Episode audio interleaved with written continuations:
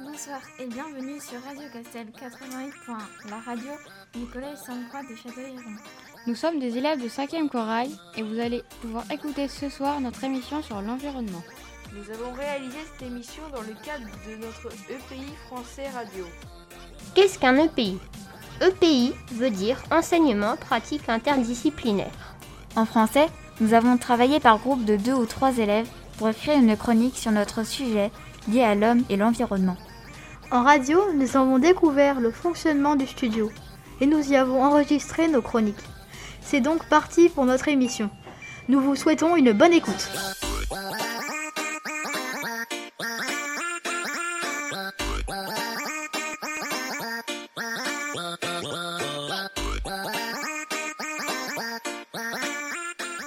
Castel, on aime. Radio Castel, on aime. Radio Castel, on aime. Radio Castel, on aime. Radio Castel, on aime. Radio Castel, on aime. Radio Castel, on aime. Radio Castel, on aime. Radio Castel, on aime. Radio Castel, on aime. Radio Castel, on aime. Radio Castel, on aime.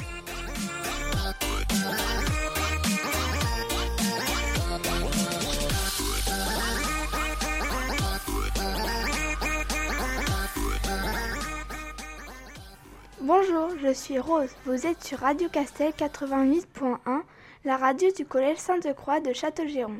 Nous sommes trois élèves de 5e Corail. Chloé et Maëlys sont nos invités et vont nous expliquer en quoi consiste l'écologie. Tout d'abord, qu'est-ce que l'écologie? Je m'adresse à Chloé. L'écologie est une science. Les mots écologie et développement durable sont partout dans notre environnement actuel. Les gestes à faire ou à ne pas faire. Les bons d'achat, les astuces, la politique, l'éducation et bien sûr notre alimentation. L'écologie regroupe tout cela. C'est très intéressant. Mais pourquoi est-ce devenu indispensable? Qu'en pensez-vous, Maëlys? Eh bien, c'est parce que nous n'avons plus le choix si nous voulons laisser un monde vivable aux générations futures, mais aussi parce que finalement, ce n'est pas si, si compliqué. D'accord. Pourrais-tu nous dire à quoi sert l'écologie, Chloé? L'écologie permet de mieux comprendre comment les êtres vivants vivent et interagissent au sein d'un milieu. L'écologie a pour objectif de protéger les écosystèmes, la biodiversité et l'environnement en général, notamment afin de permettre aux sociétés, sociétés d'y vivre avec résistance de, et de façon durable. Merci Chloé. Donc comment devenir écolo? Je laisse la parole à Maëlys. Nous pouvons tous devenir écolo en triant, en recyclant, en économisant l'eau, en marchant et non en roulant, en utilisant des, des, ampoules à basse consommation, etc. On peut aussi avoir des astuces, nettoyer au vinaigre blanc, acheter local, etc.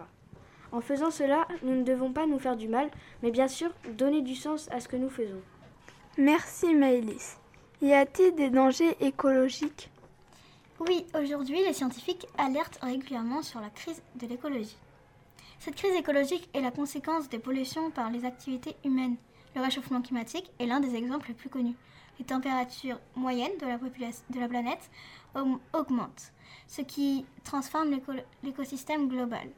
La fonte des glaces, l'évolution du niveau de la mer, mais aussi à l'acidification des océans. Ce sont aussi des conséquences du réchauffement climatique. Résultat, le réchauffement climatique met en danger les sociétés humaines. Merci pour ces précisions. Du coup, comment pouvons-nous conclure tout cela? On conclut que tout le monde doit y mettre du sien pour protéger l'environnement en faisant des actions toutes simples. Désormais, vous, euh, vous savez tout sur l'écologie. Nous espérons que cela vous a plu. Vous êtes toujours sur Radio Castel 88.1 et maintenant une petite pause musicale.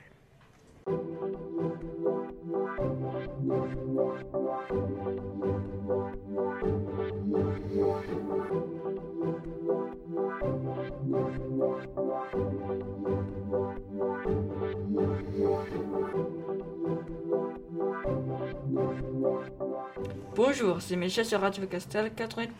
Nous accueillons Théo et Charles sur la plateforme du Collège Sainte-Croix. Ils vont nous parler de braconnage. Je vais vous laisser avec Charles. Qu'est-ce que le braconnage? Bonjour. Le braconnage désigne la chasse ou la pêche illégale.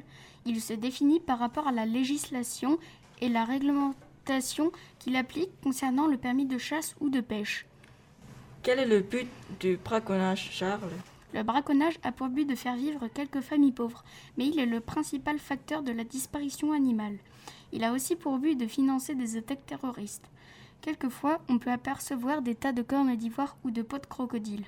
Où le braconnage est le plus pratiqué, euh, Théo Bonjour. En Asie, la zone insulaire indo-malaise et la péninsule asiatique sont forcément concernées. Mais le braconnage touche aussi les deux grandes îles de Bornéo et de Sumatra, ainsi que la Thaïlande et le Vietnam. Le braconnage des primates est particulièrement répandu dans la partie indonésienne de Bornéo. Selon les estimations, plus de 1000 orang-outans sont vendus chaque année dans le pays. Sur les marchés internationaux, des prix records pouvant atteindre 40 000 dollars sont proposés pour certains animaux. En Inde et en Thaïlande, les tigres et les éléphants sont souvent braconnés car ces pays abritent les plus grandes populations de tigres et d'éléphants encore présentes en Asie. Quels sont les animaux les plus touchés par le braconnage, Théo? Les fourmiliers écailleux d'Asie et d'Afrique sont les mammifères les plus touchés par le commerce illégal dans le monde, avec environ un million d'individus capturés dans la nature au cours de ces dix dernières années, sans compter la consommation locale. Par qui le braconnage est-il pratiqué, Charles? Le crime portant sur les espèces sauvages n'est pas le fait de fermiers pauvres avec des fusils rouillés tirant sur des bêtes sauvages. Il est perpétré par des bandes très organisées, lourdement armées, bénéficiant de systèmes GPS et de moyens de locomotion rapides. Les braconniers sont, sont généralement mieux équipés que les organismes de contrôle et ont des liens commerciaux s'élargissant aux organisations criminelles à travers le monde. Comment lutte-t-on contre le braconnage du haut? La lutte contre la pauvreté rurale et la création de moyens d'existence durables constituent l'une des dimensions clés du combat contre le braconnage et le trafic d'espèces sauvages. Il faut offrir des alternatives viables aux individus et aux communautés qui vivent du braconnage et du trafic. Euh, vous êtes toujours sur Radio Castel 80.1. Merci à Théo et Charles de nous avoir parlé du braconnage. Et maintenant, je vous laisse avec une petite pause musicale.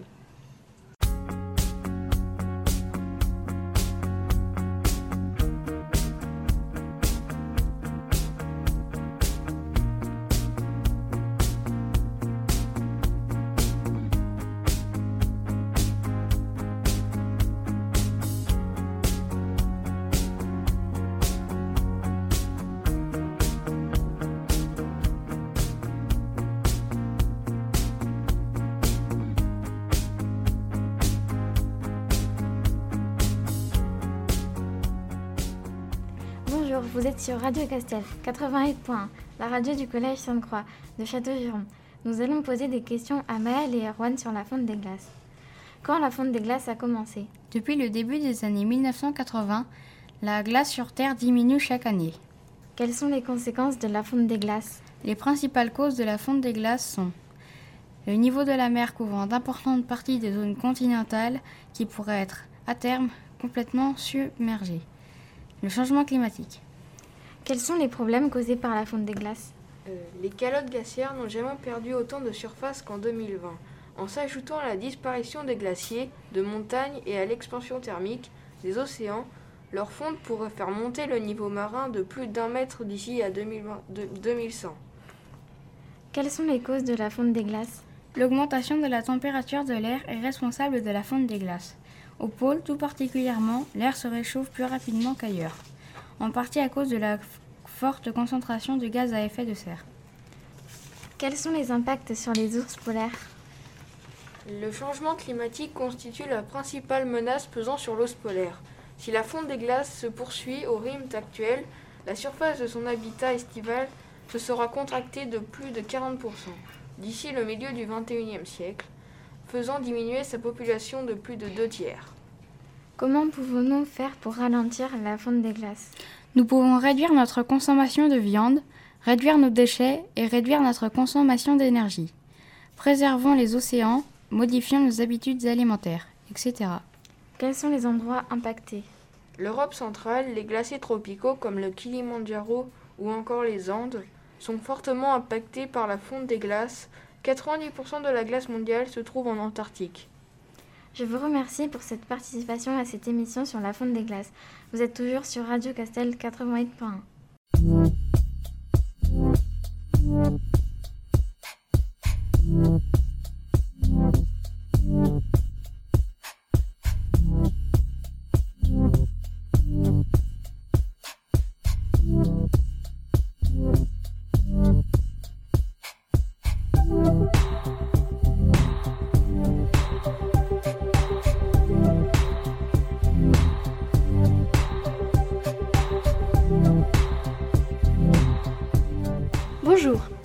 Aujourd'hui, nous accueillons Agathe et Vanille.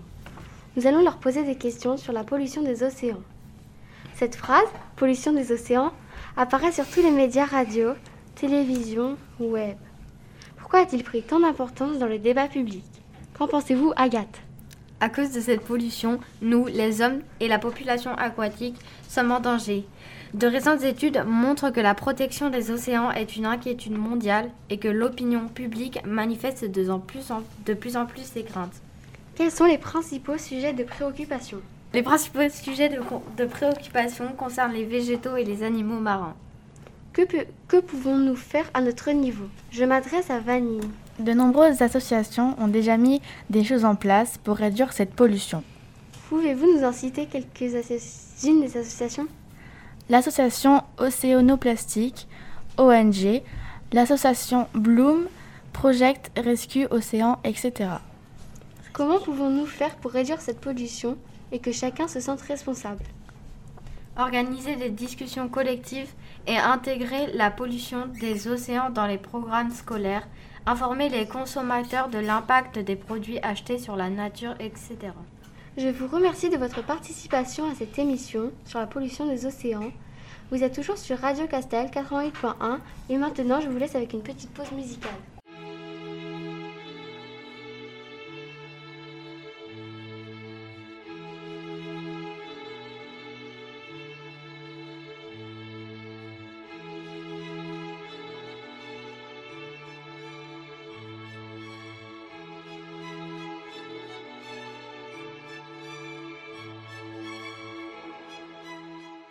Vous êtes toujours sur Radio Castel 88.1, la radio du Collège Sainte-Croix du Château-Giron. Nous espérons que notre émission vous plaît et que nos chroniques vous apprennent des choses sur notre environnement. Restez avec nous pour écouter la suite de nos chroniques.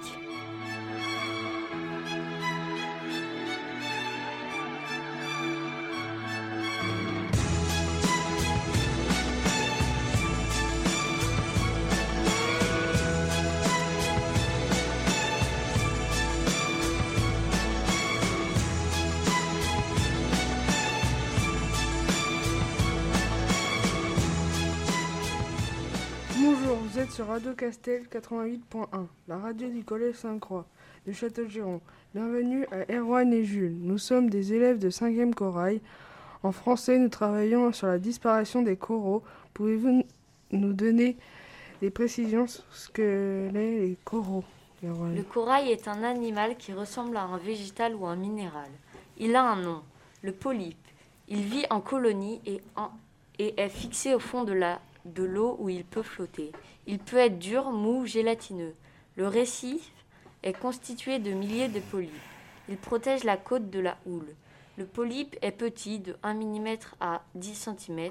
Il a des tentacules, une bouquet anus et un gros estomac. Il vit plutôt la nuit où il se déploie. Il balance ses tentacules dans le courant et capture ainsi sa nourriture. Le jour, il se rétracte dans son calice. Il absorbe le calcaire dissous dans l'eau de mer pour fabriquer son squelette. Pouvez-vous nous donner plus d'informations, Erwan? Les coraux sont fixés au fond de la mer. Ce sont des animaux en voie de disparition. La plupart des coraux ne survivent que dans l'eau claire, que dans des eaux claires et chaudes. Comment dis- disparaissent-ils? Je m'adresse à Jules. Les coraux disparaissent par l'activité humaine, la surpêche, la pollution, le bétonnage des côtes, les déchets polluants comme le plastique qui multiplient par 20 les risques de développer diverses maladies. Le tourisme de masse est aussi en cause. Cependant, le réchauffement des eaux et le changement climatique sont les principaux responsables. En réchauffant les eaux et en les acidifiant légèrement, cela fragilise les coraux qui sont extrêmement sensibles au changement de paramètres de leur environnement. Que faut-il faire pour protéger les coraux? Pour protéger les coraux, il y a plusieurs mesures qui existent. Tout d'abord, il faut se comporter en touriste responsable. Par exemple, il faut éviter de heurter ou de toucher les coraux. Il faut éviter de heurter un corail avec un bateau. Il ne faut pas toucher les coraux. Il faut éviter de pêcher et naviguer à proximité des coraux. Il ne faut pas jeter des déchets près des coraux. Il faut éviter de pêcher à côté des coraux. Il ne faut pas jeter des déchets dans l'océan ou sur une plage. Il faut éviter de, de jeter des sacs en plastique car cela peut étouffer le corail. Il ne faut pas jeter de bouteilles car cela peut blesser le corail. De plus, il ne faut pas acheter de corail en objet de souvenir. Ensuite, il faut contribuer à réduire les dégâts sur l'environnement. Il faut avoir un comportement responsable. Par exemple, il faut trier l'énergie, trier nos déchets, il ne faut pas gaspiller, il faut planter des arbres. Il faut éviter de construire nos habitations sur un rivage qui fait face à un récif de corail. Il faut aussi contribuer à lutter contre le réchauffement climatique. Par exemple en réduisant notre empreinte de carbone, utilisation trop importante du pétrole. Pour finir, il faut contribuer à informer les gens. Il faut boycotter les produits obtenus par des méthodes de pêche qui détériorent l'environnement. Il faut aussi contribuer à aider à la recherche sur les coraux et éventuellement se porter volontaire pour y participer. Je vous remercie pour votre participation à cette émission sur la disparition des coraux. Vous êtes sur Radio Castel 88.1 et maintenant une petite pause musicale.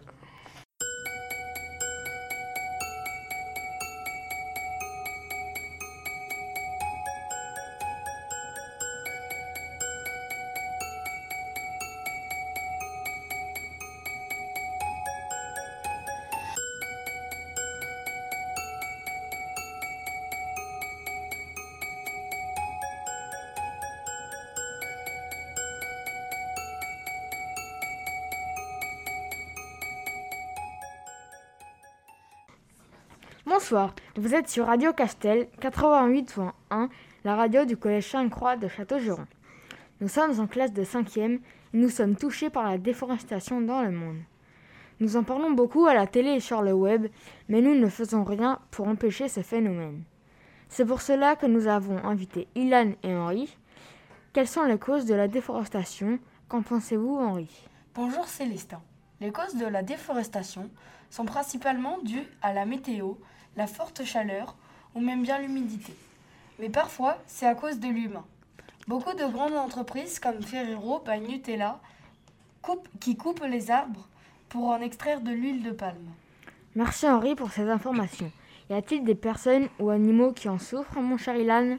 Bonjour Célestin. Oui, beaucoup d'animaux souffrent comme les perroquets, les éléphants, les singes, les félins, tigres, jaguars et beaucoup d'autres encore. Mais il ne faut pas oublier les anciennes tribus brésiliennes qui perdent leur habitation à cause de tractopelles, pelleteuses qui viennent tout ravager sur leur passage. Y a-t-il des solutions pour éviter cela, Henri? Oui, il y a plein de solutions pour éviter cela, mais nous ne les mettons pas en avant. Il y a des associations pour lutter contre la déforestation, comme Sauvons la forêt, Zéro déforestation. Mais on peut aussi faire des dons à Greenpeace. Et vous, Ilan, qu'en pensez-vous? Je pense qu'il faut faire attention à ce que vous achetiez, ce qu'il y a dans vos produits alimentaires, produits de ménage, produits d'entretien et leur provenance.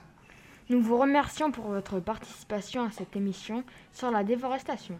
Vous êtes toujours sur Radio Castel 88.1, la radio du Collège Sainte-Croix de Châteaugiron. Je vous laisse avec une pause musicale.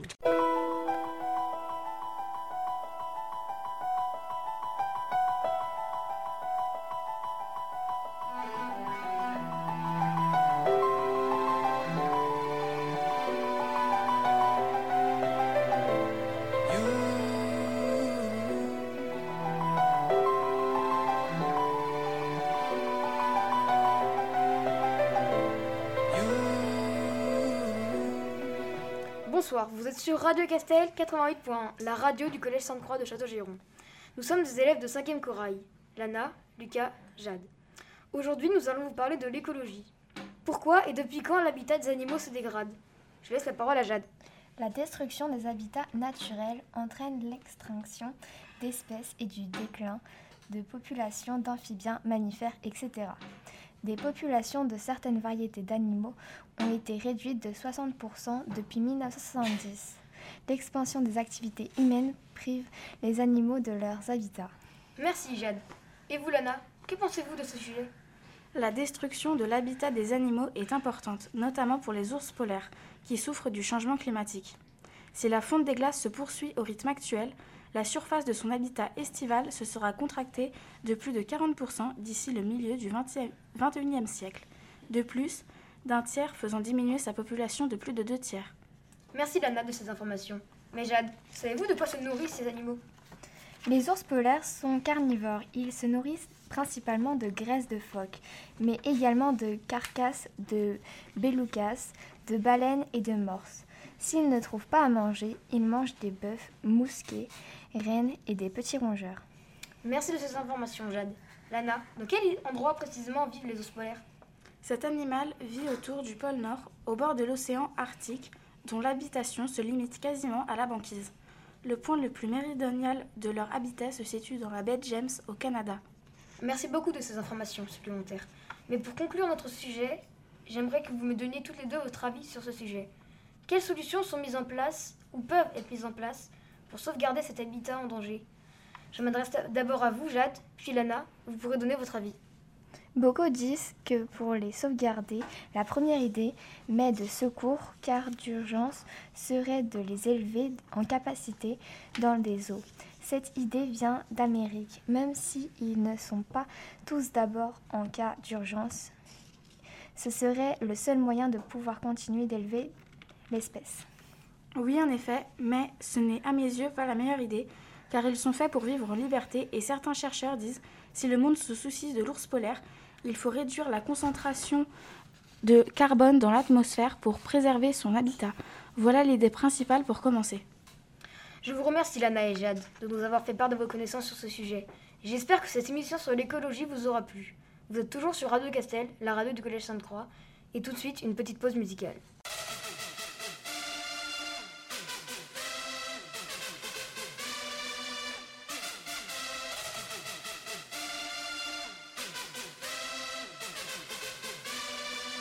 Bonjour, vous êtes bien sur Radio Castel 88.1, la radio du Collège Sainte-Croix de Château-Giron. Je suis Mathias et je souhaite la bienvenue à Maïline et Benjamin. Nous allons vous parler du réchauffement climatique. Benjamin, qu'est-ce que le réchauffement climatique? Bonjour, le réchauffement climatique est une augmentation constante de la température sur toute la surface de la planète et dans les océans. Pourquoi parle-t-on du réchauffement climatique, Maïline? Et pourquoi plus aujourd'hui? Bonjour. Le réchauffement climatique connaît une forte augmentation de température entre le XXe siècle et le XXIe siècle. À la fin de celui-ci, la température pourra atteindre jusqu'à 5,8 degrés en plus. C'est pour cela que tout le monde en parle plus aujourd'hui qu'avant. C'est une préoccupation mondiale. Benjamin, dites-nous quelques chiffres sur le réchauffement climatique. En 23 ans, la Terre a perdu 28 000 milliards de tonnes de glace et cela devrait empirer. Que risquons-nous avec cette hausse de température Nous risquons l'augmentation du niveau des océans, la fonte des glaces, des problèmes de santé, la modification du climat, la migration des oiseaux en décalé, la pousse des fleurs tardives, etc. Que pouvons-nous faire pour lutter contre le réchauffement climatique Maïline? Nous pouvons prendre le vélo ou aller à pied au lieu de prendre la voiture quand c'est possible. Nous pouvons aussi acheter des produits locaux plutôt que d'acheter des produits importés d'autres pays enfiler un pull au lieu, d'allumer le radiateur ou baisser le chauffage d'un degré, etc. C'était Mathias, Maïline et Benjamin sur Radio Castel 88.1. Nous continuons avec une petite pause musicale.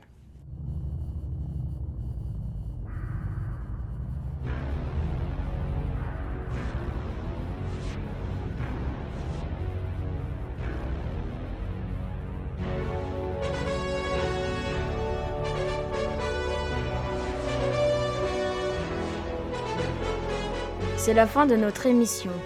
Nous espérons que vous avez passé un bon moment en notre compagnie. Vous êtes toujours sur Radio Castel 88.1, la radio du Collège Sainte-Croix de Château-Giron. Nous vous donnons rendez-vous lundi prochain pour une nouvelle émission à partir de 17h. Merci de nous avoir écoutés et bonne soirée.